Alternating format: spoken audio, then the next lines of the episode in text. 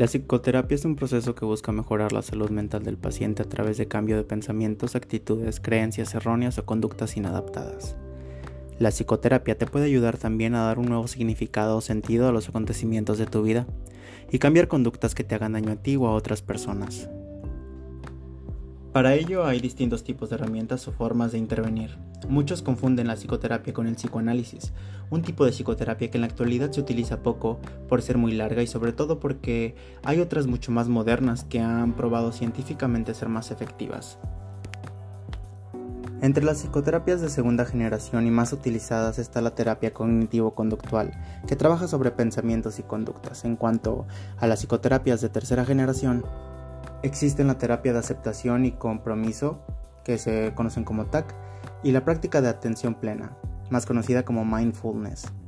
Desafortunadamente la palabra terapia la utiliza todo el mundo y en el campo de la salud mental solo un psicólogo clínico o psiquiatra están preparados para darla. En la actualidad existe un peligro con los autoproclamados coach o los terapeutas emocionales que basan sus terapias en varios cursos cortos y que están proliferando en la red utilizan personas altamente vulnerables como conejillos de indias para curar sus padecimientos. Justificando que funcionó con otras personas puede poner en peligro muchas vidas.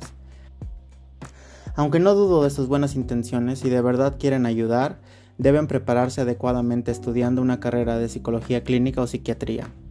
Acabada la carrera pueden hacer los cursos adicionales necesarios sobre aquello que piensen que puede aportar algo más a su terapia.